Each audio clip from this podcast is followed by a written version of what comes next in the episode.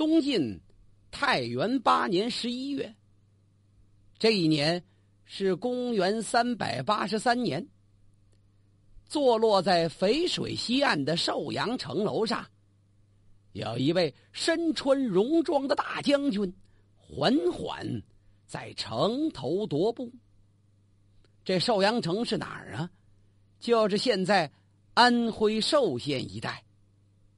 这位将军站住脚步，放眼远眺，他看着跟寿阳城隔岸相对的。东晋军队的大营，在这种非常时刻，无论是他指挥下的数十万将士，还是对岸大营中的东晋士兵，谁也无法预测将来的命运是什么。这位将军想的更多的，或许是如何消灭江东残存的司马氏政权呢？但他所发动的这场战争的意义。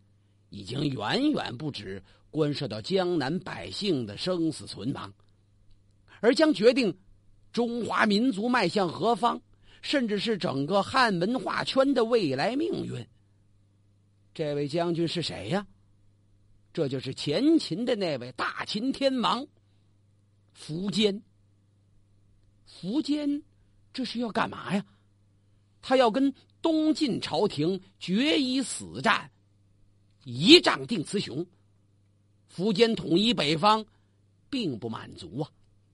他在贤相王猛的帮助下，统一了北方，还想统一全国呢。那么这会儿东晋是怎么样一个格局啊？东晋自打桓温死了以后，出现了另外一种局面。桓温是东晋第三位权臣呢。取代桓温，执掌东晋政坛的，就是那位谢安。谢安石，作为东晋政权的几大家族，相比较琅琊王氏，像那王导、王敦兄弟，颍川于氏、于亮、于毅兄弟，乔国桓氏、桓温他们家。这第四位谢安呐，他们家口碑可不错。谢安当官。几经波折，是道路艰难吗？不是，是他自个儿不乐意当。历史上有这么一句成语“东山再起”吗？说的就是这谢安。他自己隐居在东山十好年呐，呃，出来当官，那是众望所归。他原先不乐意出来，前文书咱们提到过，闹得满朝文武有志之士一见面没别的聊的了。说几句话，吃了吗？吃什么了？跟着就谈谢安。谢安不是字安石吗？安石不肯出，将如苍生何呀？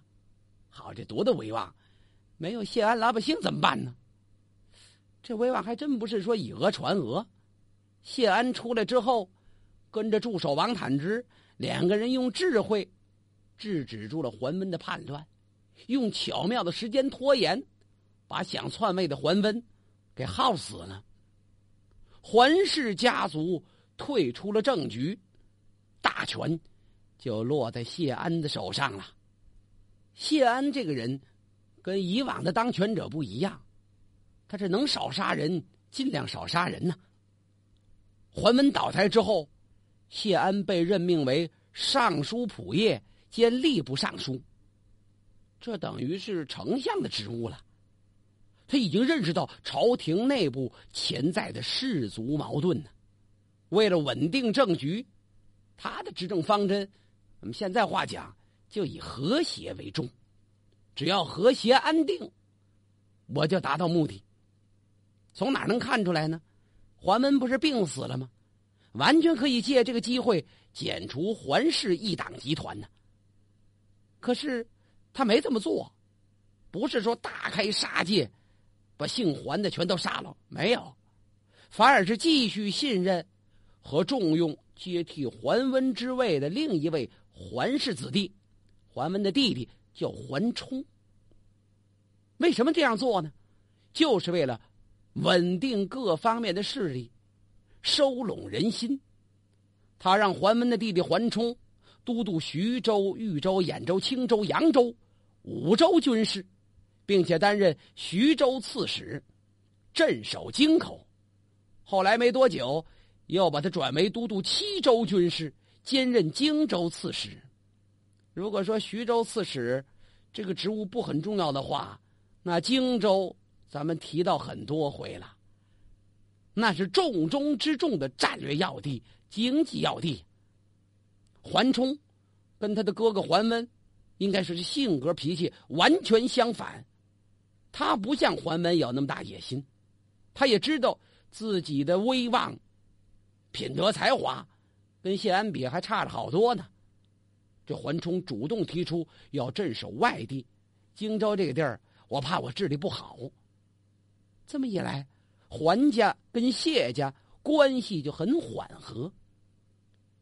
上文书咱们提到，谢安祖籍陈郡，桓温祖籍乔国。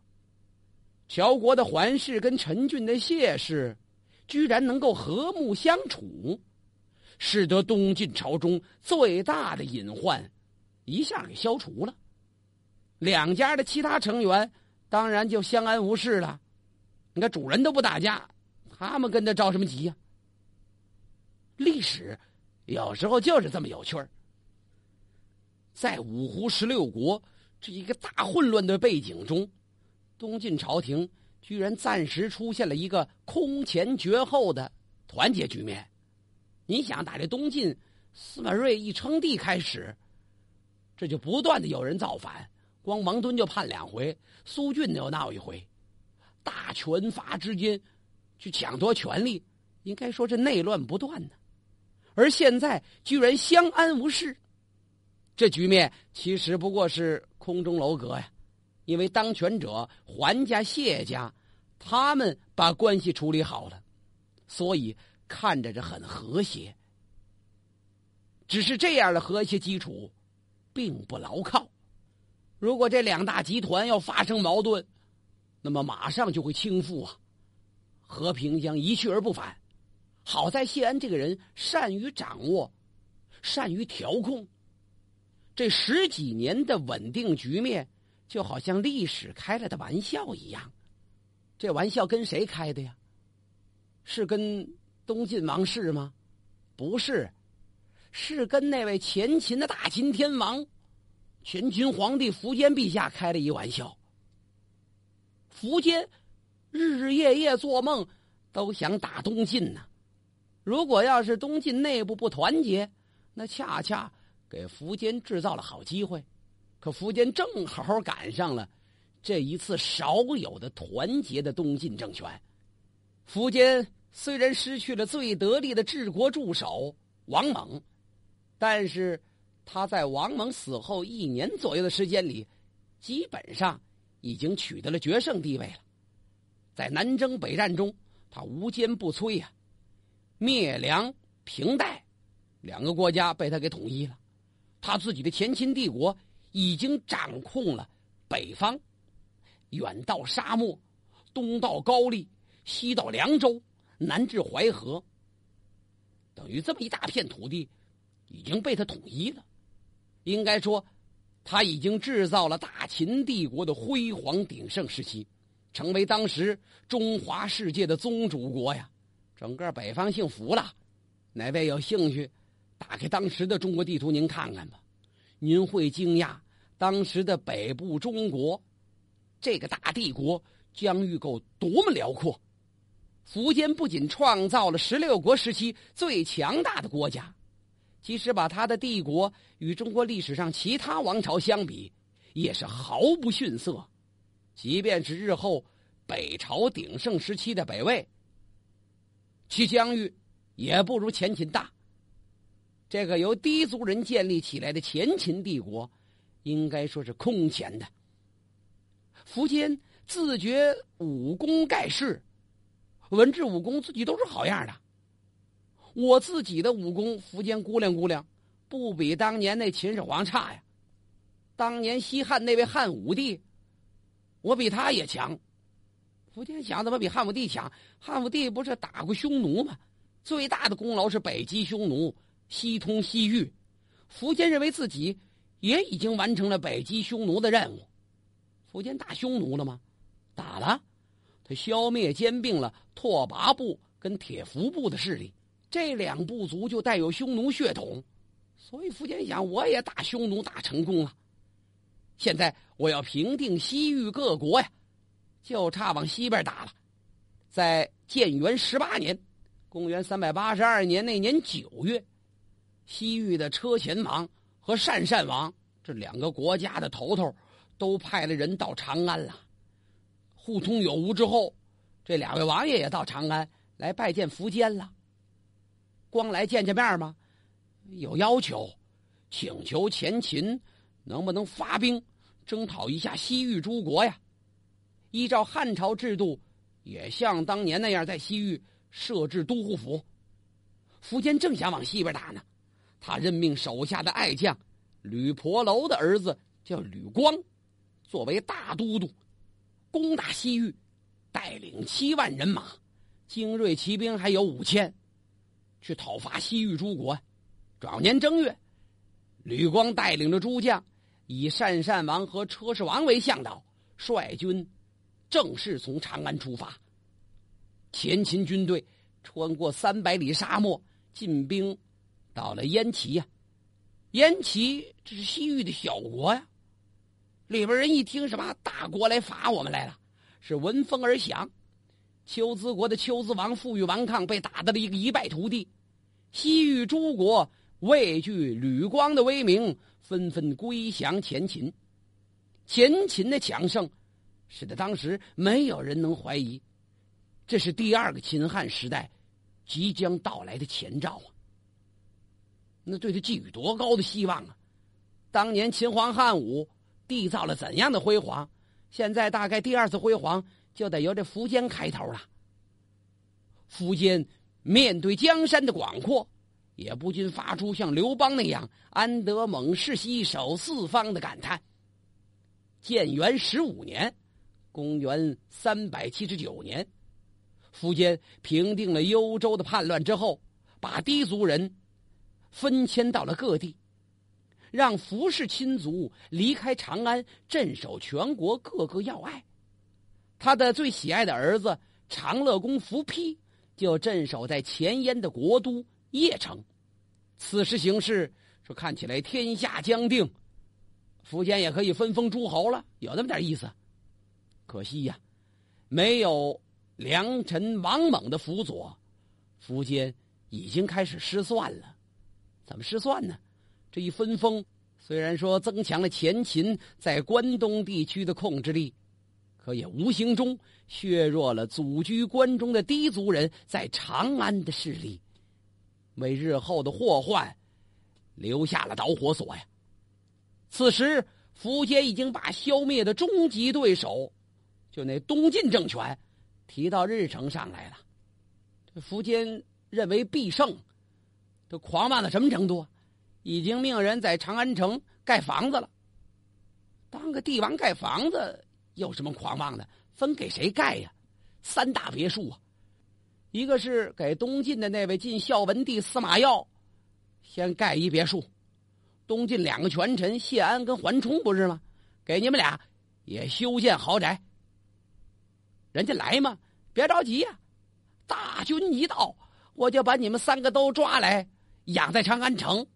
你说这苻坚都多大谱吧？一边是大兴土木，一边是秣马厉兵，就等着准备好了，好好打一仗啊！一直到建元十九年八月，也就是公元三百八十三年以前，苻坚应该说还是十六国历史上最成功的君主。您想啊，论这前秦国家的疆域，在前秦之前曾经统一北方的后赵的石勒，那是不能比的。那统一的概念、统一的实质、面积的大小都不一样。如果石勒活着，那是自叹不如。论品性，这苻坚在暴虐之君众多的十六国当中，应该算仁义之君。他杀的人比那几位暴君少得多得多。要讲起民族政策来，这苻坚也有过人的度量。慕容氏啊、羌族姚氏啊，他都能够把他们收留在身边，为自己所用。他的这个方针政策，在某种程度上缓解了民族之间的仇杀，也促进了多民族的融合。在公元三百八十三年，他又发动对东晋的这一次灭亡之战，也是后代历史上。对他议论最多的一场关键性战役，在打仗之前，应该能看一看，他是把自己的成功要推向极致啊！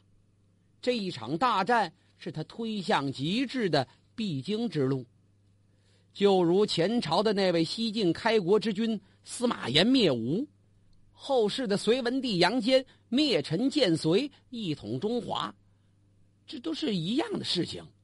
只不过胜者王侯，败者贼呀，常以胜负论英雄罢了。在这一次大决战之前，苻坚以前对东晋也用过兵，那准备好些年了。在建元十四年，公元三百七十八年的时候，这年二月，苻坚就派自己的爱子征南将军苻丕，率领步骑七万。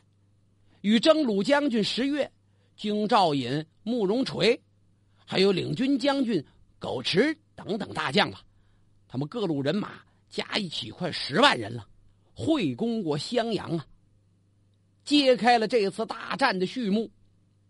东晋方面的襄阳守将叫朱旭，当时朱旭认为前秦的军队没有舟船，光是陆军，所以呢，他仗着有水做保护。也未做防备，没想到人家前秦的十月率领五千骑兵啊，架起浮桥渡过了汉水，直逼襄阳城外。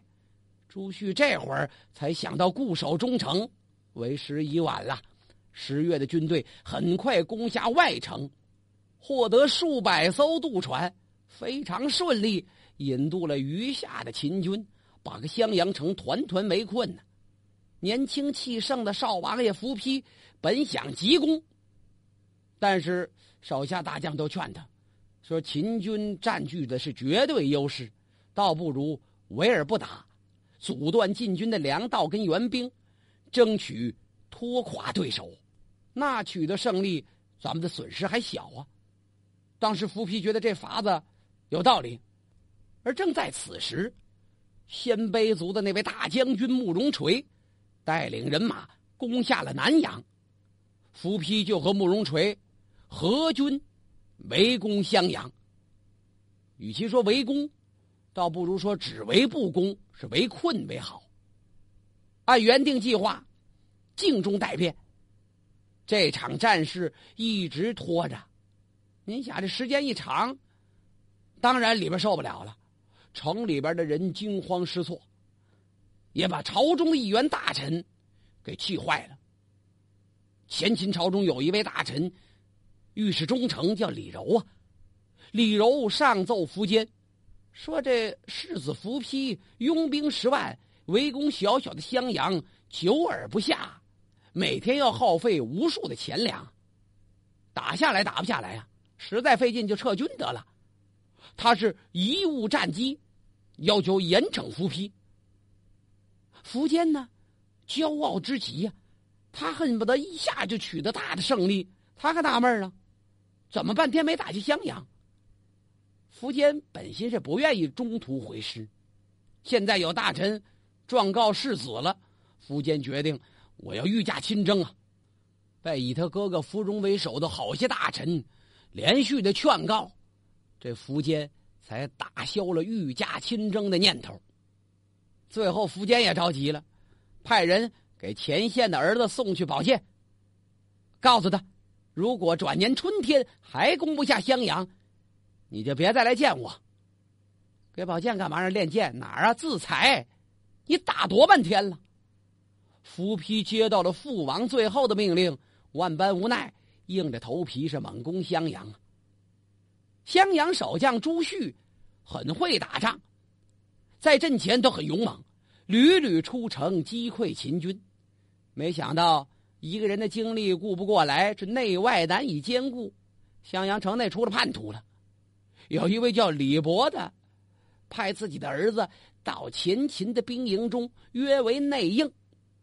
伏丕苦等一年之久，终于得到这种好处，怎么能放过？命令全力进攻啊！襄阳城里应外合，终于陷落。朱旭呢，被抓住了，借送长安。苻坚别提多高兴了。这朱旭是襄阳的守将，敢于面对强敌，坚守东晋的臣节，是条硬汉子，被抓来都没投降，这是个人物。